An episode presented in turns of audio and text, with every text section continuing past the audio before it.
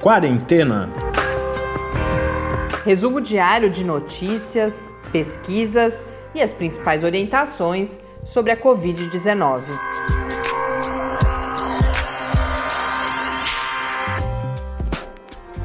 Quarentena, dia 263. Olá, começamos agora nosso duzentésimo, sexagésimo terceiro encontro aqui no Quarentena.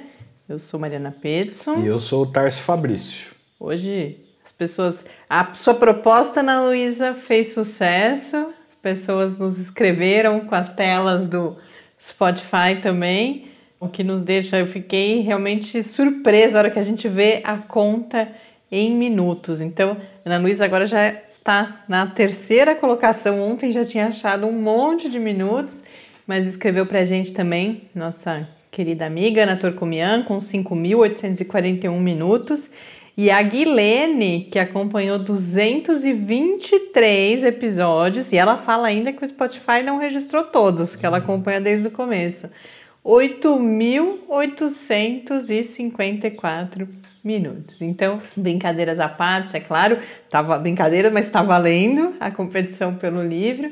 Mas a gente fica principalmente muito feliz por. Será que, será que se a gente sortear uma Coronavac aumenta o número de nossa, aí acho que o pessoal vai dar um jeito de hackear o Spotify. É, mas infelizmente a gente não pode fazer dar a Coronavac de brinde, porque não é possível ainda, bem que a gente queria. Inclusive em relação a queria-se a eficácia, eu, é. eu não posso, depois de 263 dias, já é vício como falar isso, mas depois que a eficácia estiver comprovada. A Coronavac, inclusive, que hoje teve insumos chegando ao Brasil, eu já é, detalho... Já vai, já vai começar a ser fabricada, né? Eu já detalho isso, mas queria então só para completar dizer que o, o, principal é o...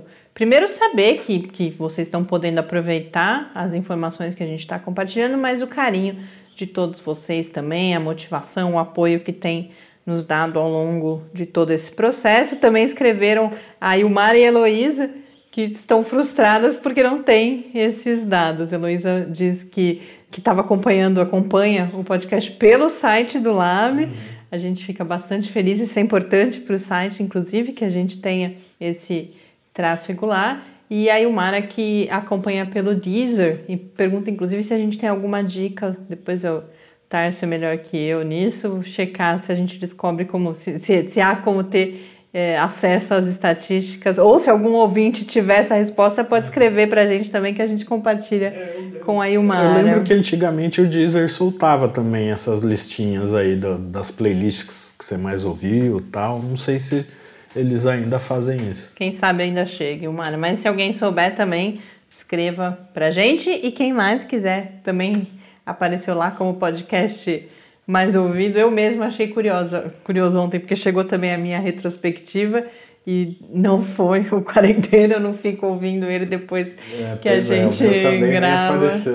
É, posso até compartilhar com vocês, é, embora tenha sido provavelmente um dos podcasts mais divulgados aqui no Brasil, mas o meu mais ouvido foi Praia dos Ossos, da Rádio Novelo. Recomendo, gostei bastante. E um, um outro que aparece lá também é o Retrato Narrado, que a primeira temporada é sobre justamente ele tão falado aqui, presidente da República Jair Bolsonaro, também muito interessante. Tarso tem uma uma sugestão é, também, né? O Tarso meu, e o do Tarso foram muitos episódios, é, né? O meu preferido é do, do projeto Humanos, o Caso Evandro. É um podcast bem legal, eu bem ainda, pesado. É, eu ainda não enfrentei, mas o Tarso falou demais aqui em casa um, um trabalho ali uh, de apuração, um né? Trabalho Muito... de fôlego do Ivan Mizanzuki, o nome. Do, então, do, além do da, desse, de, da, da, brincadeira que a gente fez aqui, da, da, da, competição, as pessoas também podem mandar recomendações uh, de outros podcasts. Mas vamos então, agora, só antes, a Ilmara conta pra gente que cancelou o Natal Inclusive, hoje de manhã a gente fez a live, ela vai ao ar só no, no outro final de semana, sobre essa questão das pressões nesse final de ano. Foi muito interessante a discussão. Para quem tiver curioso, o vídeo já está disponível lá no canal Clique Ciência no YouTube, na nossa página do Lab no Facebook, mas também vai ao ar sem ser é, esse sábado, no outro e o Mara compartilha com a gente, ela que lamenta muito, diz que só encontra os irmãos que moram em outros estados, inclusive no Natal, mas já tomaram essa decisão corretíssima, né, de, de cancelar. E ela comenta também da, do, do que nós falamos ontem, pede que a gente atualize caso haja novidades. A portaria do Ministério da Educação, que ontem determinou o retorno às aulas presenciais, houve, como eu disse aqui, uma resistência muito grande, o um anúncio de que seria revogada, mas até agora a gente não tem essa confirmação de que ela de fato foi revogada. Então, eu, eu vi alguma coisa hoje à tarde no, no Twitter falando que tinha sido revogada, mas não deu tempo de checar. Eu vi muito. É, tudo indica. A afirmação categórica foi de que seria revogada, mas qualquer novidade a gente compartilha aqui com certeza. E o Mara. Um abraço então para todas vocês e as outras outros ouvintes, a gente convida a compartilharem com a gente também os seus números, se tiverem. Os números da pandemia no Brasil são 6.436.650 casos de Covid-19, com 174.515 mortes nas últimas 24 horas, 698 mortes oficialmente registradas. No mundo, o painel da OMS mostra 63.965.092 casos, na John Hopkins 64.863.145, as mortes já são 1.499.586. Falei demais essa semana, então a gente tem entrevista hoje, mas antes só dois registros muito rápidos. Um, como eu dizia, chegaram insumos suficientes para a produção de um milhão de doses da Coronavac hoje em São Paulo. Então, isso, junto com as 120 mil doses que já tinham chegado há algumas semanas, são, por enquanto, as únicas vacinas, inclusive é, presentes, não disponíveis, mas presentes em território nacional. Hoje, o, o Dimas Covas, que é o, o diretor do Instituto Butantan, também falou sobre a expectativa de talvez já na semana que vem divulgar dados de eficácia. Lembrem-se que a gente falou que o número mínimo de casos aqui no Brasil já tinha sido atingido, esse estudo também é realizado em outros países, mas tem essa expectativa de anúncio. Ele fala de uma forma, inclusive, bastante confiante, dizendo que não será necessário uh, o uso do, do mecanismo de autorização emergencial, de que já pedirão a regulação da vacina a regulação normal, né? não, não o uso emergencial. A Anvisa, em breve, diz que a expectativa é que a vacinação comece já em janeiro, mas como tudo relacionado às vacinas, a gente precisa ter bastante cautela. O total de. Hoje, hoje eu fui, fui pesquisar uma informação sobre vacina que eu achei curioso, que era se tinha alguma informação da Sanofi, que é uma grande empresa né, de, de, de medicamentos e que fabrica vacinas e tal e a única informação que eu achei é que eles estão apostando também numa vacina na, plata, na mesma plataforma da vacina da Pfizer e, e da de Moderna. RNA mensageiro. Né, de RNA mensageiro. Então, só para registrar isso que eu achei uma curiosidade. Mas estão começando a fase 2 ainda da, da vacina deles. É algo que a gente precisa fazer, talvez ainda haja tempo de fazer antes do nosso recesso, é dar uma atualizada como estão os projetos de desenvolvimento de vacinas de pesquisadores brasileiros. Não são certamente alternativas para o começo do ano, muito provavelmente sequer para 2021, mas certamente avançar. A gente falou sobre vacinas bem no início aqui do podcast, então a gente deve ter é, novidades. Isso acaba ficando às vezes meio nublado por essas que, que vão muito mais rápido, mas é um esforço fundamental da ciência brasileira sobre o qual a gente deve voltar a falar aqui, se não ainda nesse ano, assim que retornarmos em 2021. O outro dado que eu quero registrar sobre a situação da pandemia no país, os casos seguem crescendo, mas a situação do Rio de Janeiro é dramática. Fiocruz ontem soltou uma nota técnica de que o Sistema Único de Saúde já está em colapso na cidade do Rio de Janeiro. Há 172 pessoas aguardando vaga em UTI, não só essa situação ela se, se, se dá não só pelo aumento dos. Quer dizer, é por causa do aumento de casos de Covid-19, mas não só por pacientes com Covid-19. Como havia toda uma demanda represada, cirurgias eletivas, outros tipos de tratamento, há uma ocupação de leitos que no pico, né, no, no auge da pandemia lá ainda em maio tinham sido destinados à Covid-19, voltaram ao seu uso regular. E agora não e estão agora, disponíveis, né? E, e, um outro dado que a Fiocruz coloca é que as pessoas voltaram, nunca pararam, né? Mas sobe novamente a porcentagem de pessoas que morrem em casa ou sem ter acesso aos leitos de UTI. E na rede privada a situação também não é melhor, já estamos com 98% de ocupação dos leitos. Então, realmente é dramática a situação no Rio. Bom, como eu disse, a gente tem entrevista hoje, um assunto que eu queria abordar já há algum tempo.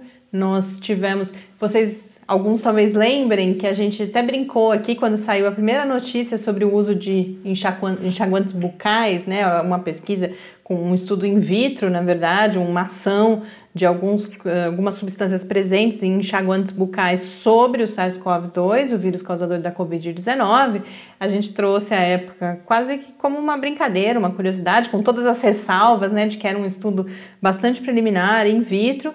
E aí, para minha surpresa, nos dias que se seguiram a esse anúncio, essa história foi crescendo aqui no Brasil. Uh, começaram a sair várias notícias com, e, e, formuladas, muitas formuladas de um jeito bastante complicado, embora a gente tenha tido também alguns veículos sérios uh, rapidamente reagindo a isso e falando: olha, não há evidências de, uh, de um efeito, de qualquer tipo de efeito preventivo dos enxaguantes bucais, mas a gente teve inclusive iniciativas de marketing, então. pelo menos duas fabricantes de pastas de, de enxaguantes bucais é, anunciando, inclusive ah, com comprovação científica, então uma situação que ficou bastante complicada.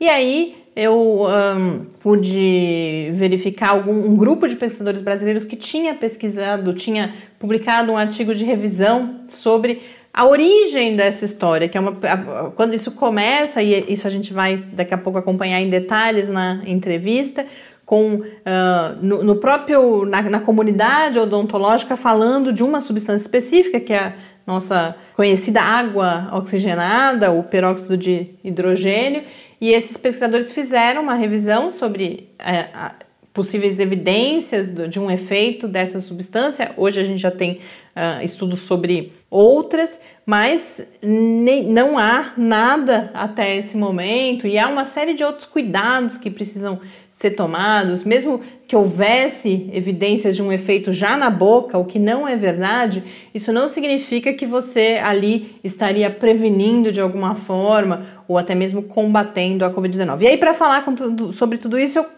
tive a oportunidade de conversar com um dos autores desse artigo que eu mencionei, que é o professor Paulo Henrique Braz da Silva, da Faculdade, Faculdade de Odontologia da Universidade de São Paulo. Uma entrevista muito esclarecedora sobre todo esse histórico, sobre uh, as limitações dos estudos que a gente já tem, mas também sobre a importância da saúde bucal sempre e não só nesse momento de pandemia. Então vamos agora acompanhar essa conversa.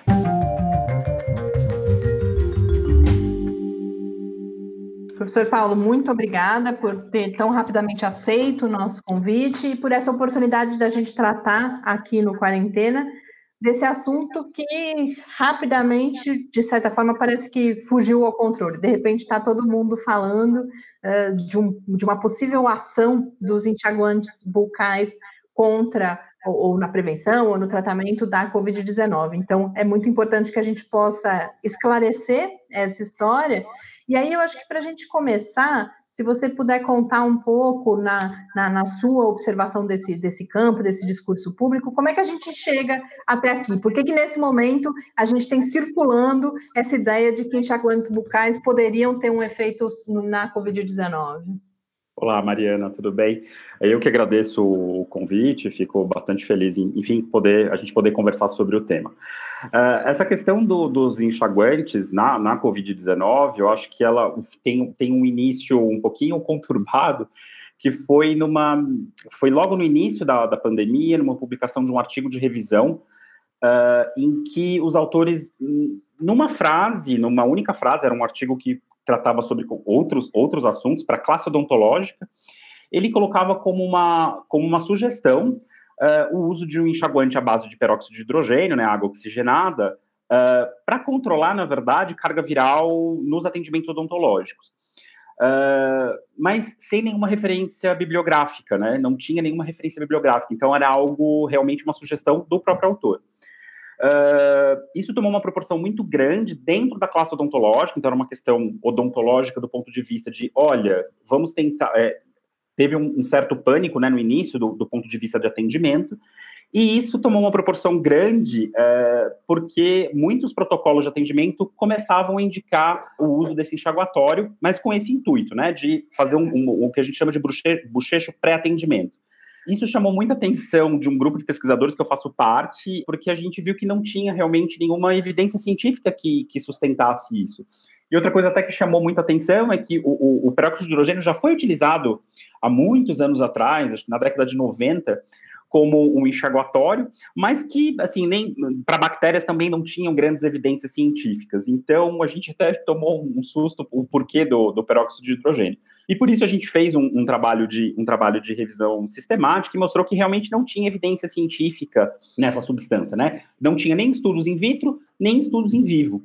Então, é, era realmente só uma frase, uma sugestão do, do autor, uh, e, que sem, e que não tinha evidência científica. E a gente fez isso até por uma questão de, de muitos protocolos de atendimento, isso no mundo todo, estavam uh, uh, indicando essa substância, né? E a gente ficou realmente com, com, certo receio, porque isso daria uma, uma, uma, falsa segurança, né? Uma falsa sensação de segurança para o cirurgião dentista para atender.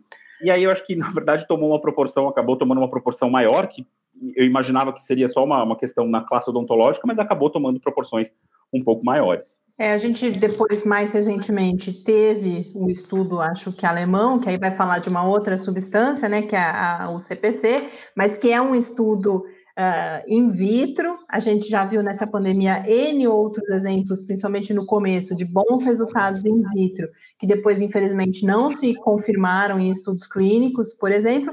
E aí começa a entrar uma outra dimensão também, que são companhias, então já uh, produtos Uh, fazendo propaganda de que, portanto, teriam essa capacidade e se referindo a esses estudos. E aí, e aí, inclusive, a gente tem um caso aqui no Brasil. Então, o, o que, que, já existe? Naquele momento, então, não existia nenhuma evidência, isso mudou. O que é que esses estudos de fato estão mostrando e como que a gente deve olhar para produtos uh, enxaguantes bucais que dizem que tem alguma capacidade em relação ao combate ao SARS-CoV-2? Então, vamos lá. Eu acho que a gente precisa separar, eu acho que você colocou muito bem a questão dos estudos in vitro e dos estudos em vivo. Isso, isso tem uma, eu acho que assim a, a ciência ela tem um tempo e, ela, e esse tempo precisa ser respeitado, né?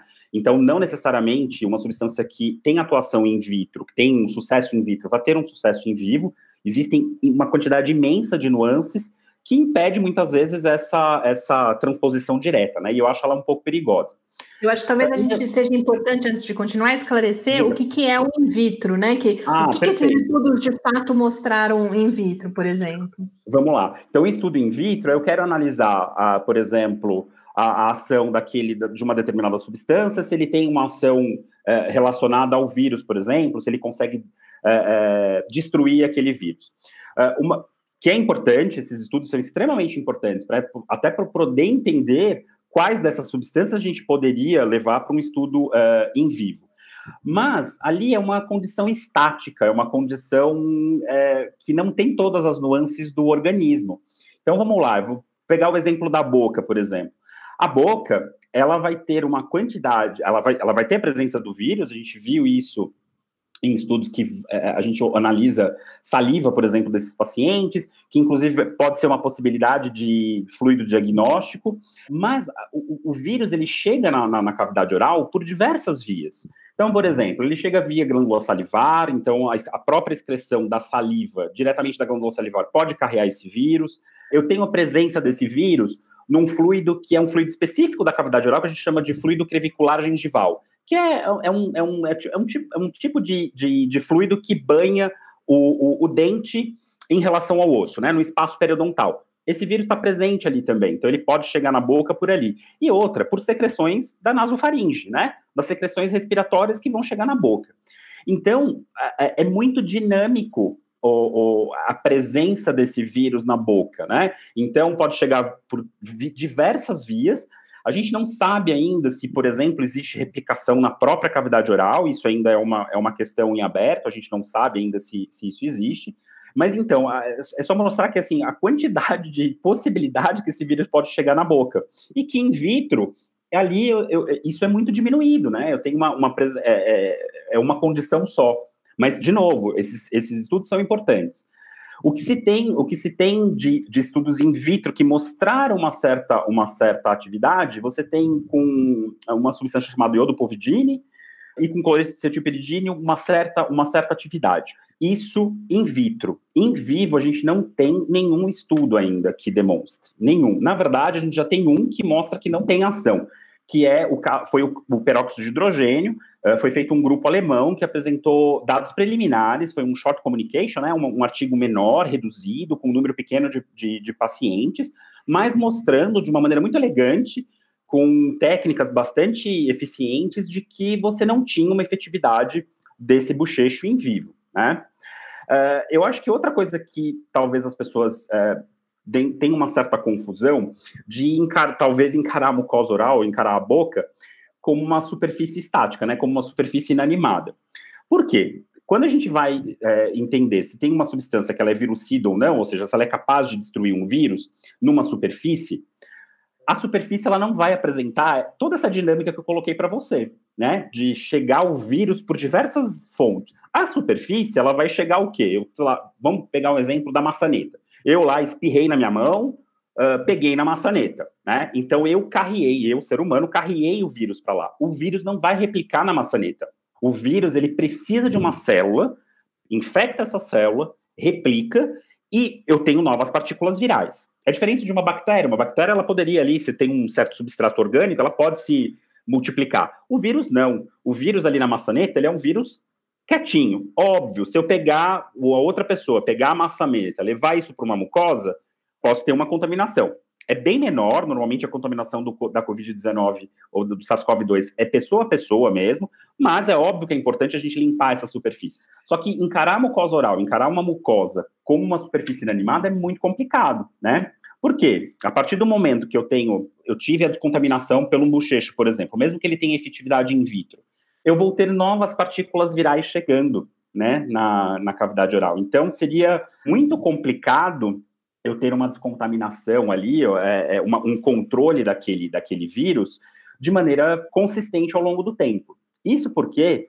a maioria das substâncias que a gente usa para bochecho, né, e com certa função, elas não têm uma característica que a gente chama de substantividade. O que, que significa isso? É o fato da substância ter um efeito residual depois que eu fiz o bochecho. Né? Porque tem lá a questão mecânica, enquanto eu estou bochechando, a substância ativa ela está lá. Quando eu cuspo, né? Quando eu coloco aquilo ali para fora, se essa substância ela não tem esse efeito que a gente chama de substantividade, depois que eu cuspi, pouquíssimos segundos depois eu já não tenho mais a ação dela ali. E aí, de novo, os vírus que chegam na, na cavidade oral por, por essas vias, como eu comentei com vocês, com você, a gente não teria esse efeito perdurado, entendeu? É, eu quero já voltar nessa questão do efeito mais imediato e perdurado, mas uhum. antes acho importante a gente ressaltar, porque a gente tem visto nessas propagandas que têm sido feitas de, de, produtos aí que já teriam esse efeito, muitos vão usar, e a gente sabe que essa é uma estratégia de marketing comum, falar comprovado cientificamente. Nesse momento não existem publicados nenhum, não existe nenhum estudo clínico, ele pode até estar sendo feito, mas a gente não tem resultados publicados. No máximo, o que a gente tem são esses resultados in vitro que você comentava antes, né? Exatamente.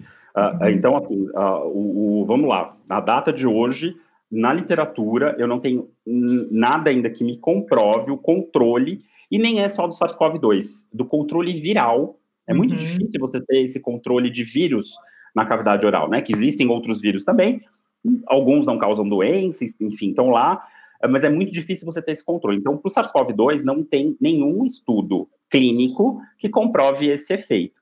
E aí, acho que gente, o que é importante, assim, é que, óbvio que esses estudos, é, tem, tem estudos sendo feitos, mas eu acho que a gente precisa sempre pensar na pergunta que esse estudo faz. Eu acho que a, a grande pergunta dos estudos é, será que eu consigo, com algum, alguma substância, uh, ter um certo controle para o atendimento odontológico? Tá? Então, a questão principal é essa. A gente extrapolar para outras questões, por exemplo, de evitar contaminação, prevenção, o curso da doença, aí são questões muito mais complexas, muito mais complicadas. E, sobretudo, para. É, eu acho que, assim, talvez a mensagem que, tem que ficar central aqui é para evitar contágio, são medidas farmac não farmacológicas que têm efeito. Então, é usar a máscara, se eu uso a máscara, eu tenho menos gotículas da minha saliva que uh, entram em contato com o ambiente ou com, em contato com outra pessoa. A questão do, do distanciamento social, isso cientificamente já está comprovado que países que levaram a sério medidas não farmacológicas no controle da Covid-19 tiveram sucesso, né? Então, eu acho que são a, questão precisa ficar muito clara. Qual que é o objetivo? Eu acho que o objetivo que precisa ser respondido, claro que precisa, é em relação ao atendimento odontológico, né? Eu vou lá no dentista, ele vai lá usar um motorzinho, aquilo lá cria um aerosol, cria uma nuvem ali uh, dentro do consultório. Será que eu consigo diminuir, consigo controlar? Eu acho que a questão central é essa. As outras questões, elas vão ser, primeiro, se existissem, seriam muito mais complexas de, de responder, né? E do ponto de vista biológico, são pouco prováveis que existam. É, e esse cuidado todo, ele, o que nessa conversa que a gente está tendo aqui, se justifica porque a gente sabe que em relação a outras substâncias, já houve, a, gente já ouviu falar até de, do próprio álcool, por exemplo, o álcool de, de, bebida alcoólica, né? Ah, não, então se o álcool mata, se eu tomar álcool, eu vou me proteger. E o enxaguante bucal permite essa comparação. Então, e além disso, é o que você também colocava antes, essa sensação, além da solução simples que não funciona, a falsa, a falsa sensação de segurança que pode fazer justamente que eu acho que eu não preciso usar máscara ou que eu posso me aglomerar porque eu estou protegida pelo enxaguante bucal, né? Exatamente. É, eu acho que a, a, a, essa questão do e que trouxe problemas sérios, inclusive em alguns países, né, do aumento de número de, do atendimento de emergências por, por queimaduras químicas, né, que o indivíduo lá tem uma frase X do, do uh, né, do chefe de Estado, é, de que, olha, toma lá é, hipoclorito para resolver. E, isso foi um, foi um problema tomam, sério. Tomaram, né? E as pessoas uhum. tomaram, no desespero, porque assim, existe um desespero em relação à, à, Covid-19, né? E é entendível, né? A população ela, ela fica realmente é, muito vulnerável. Mas eu acho que a questão central é: não dá para entender nenhuma mucosa como uma superfície inanimada, né? O que funciona para eu desinfetar a minha mesa, a maçaneta, a pergunta biológica e tudo que está ao redor é diferente na boca ou em qualquer outra mucosa, né? Ou mucosa nasal, enfim, as mucosas que estão ali mais próximas da, da questão do contágio. Então, é, a gente precisa sempre entender que ali eu tô, eu, eu, é um elemento extremamente dinâmico, extremamente dinâmico. E além disso, esses vírus eles não estão só apenas ali, né, na, na, ali na superfície, eles estão. In, é, é, uma, é uma questão intracelular, a questão do vírus, ele, ele infecta uma célula, usa a maquinaria dessa célula e produz novas partículas. Então, eu tenho algo que está protegido desse meu, dessa minha substância, né? Dessa da ação dessa, dessa da possível ação dessa substância. Então, acho que precisa ficar muito claro, nós não estamos conversando sobre desinfecção de mesa ou de maçaneta, é, é, é, uma mucosa, né? É uma mucosa que tem uma dinâmica, e cada mucosa vai apresentar dinâmicas específicas e diferentes em relação ao controle do vírus e assim por diante. Só para a gente concluir, a gente falou do que o enxaguante bucal não faz, eh, mas o que, que ele faz e também mais do que isso, qual é a importância de se manter, mesmo não vai matar vírus, não vai resolver a Covid-19, mas qual é a importância de se manter uma boa higiene bucal e se há alguma especificidade, inclusive, nesse contexto agora da pandemia e da Covid-19? Vamos lá. É claro que uh, eu, eu, eu, sempre digo assim, a, a, saúde bucal ela é imprescindível em qualquer momento, em qualquer momento, né? Ela faz, ela não está, ela não está dissociada do organismo, ela não está dissociada do corpo, né? Então, sobretudo num período de, de, de pandemia, em que você tem um, um, uma questão de, de distanciamento social, então você começa a fazer menos as suas atividades. Talvez o cuidado odontológico, né, de, ah, será, olha, vou lá no meu dentista para ver o que está acontecendo, isso começa a diminuir. Então, a atenção à saúde da boca é extremamente importante, né? Enfim, você escovar os dentes, você passar lá o fio dental, para fazer um controle de, de saúde oral. Isso é extremamente importante, extremamente importante. Os enxaguatórios, isso vai depender muito da legislação de país para país. Normalmente, a maioria dos países acabam tendo uma, uma legislação mais complacente com os, com os enxaguatórios, que é como se fosse um uso praticamente cosmético, né? Em que eu uso, em que eu tenho a substância, em que vai me deixar o hálito mais fresco e assim por diante.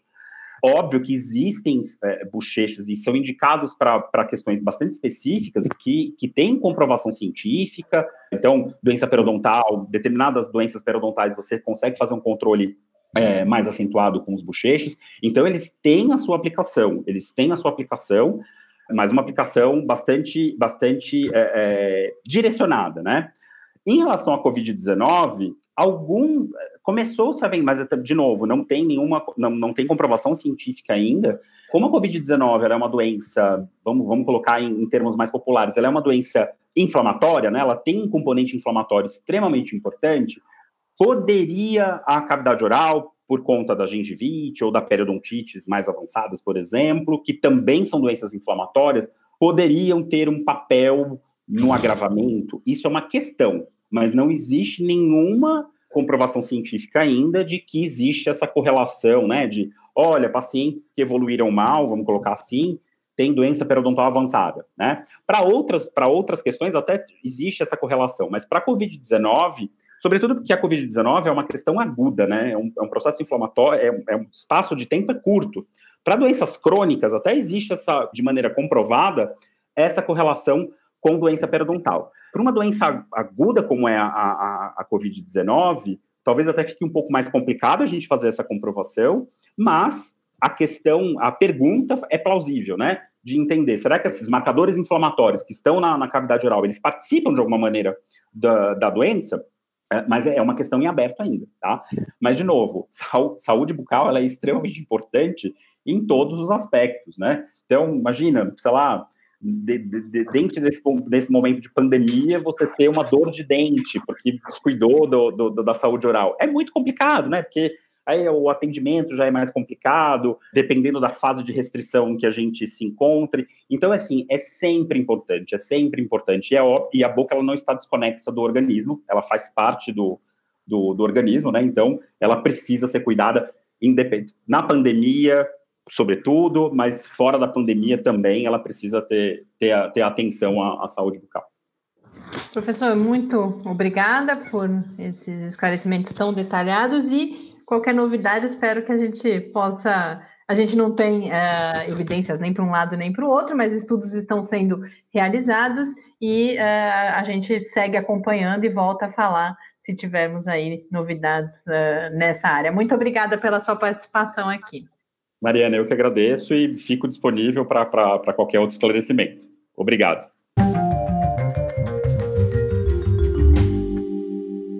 De volta aqui no Quarentena, apenas para me despedir. Amanhã a gente tem entrevista de novo, um outro estudo que ganhou bastante visibilidade, que foi de possíveis explicações para diferenças entre homens e mulheres, né? A gente sabe que homens têm um risco bastante aumentado de agravamento da Covid-19, e aí eu pude conversar com dois pesquisadores envolvidos nesse estudo e que nos ensinam muito nessa conversa, não só sobre a pesquisa em si, mas sobre resposta imune. Então, mais uma vez, a gente tem um privilégio amanhã de voltar a ter entrevistas aqui no Quarentena. Um grande abraço para todo mundo. Por enquanto, a gente volta a se falar amanhã. Até amanhã. Até amanhã. Fique em casa. Quarentena é uma realização do Laboratório Aberto de Interatividade para a Disseminação do Conhecimento Científico e Tecnológico, o LAB da UFSCar, e do Centro de Desenvolvimento de Materiais Funcionais, CDMF. E conta com o apoio da Fundação de Amparo à Pesquisa do Estado de São Paulo. Pauta, produção e apresentação: Mariana Pezzo e Tárcio Fabrício. Arte e design de Henrique Mateus. Desenvolvimento web, Eduardo Martins. Edição de áudio, Lucas Stefanuto. Apoio Fundação de Amparo à Pesquisa do Estado de São Paulo.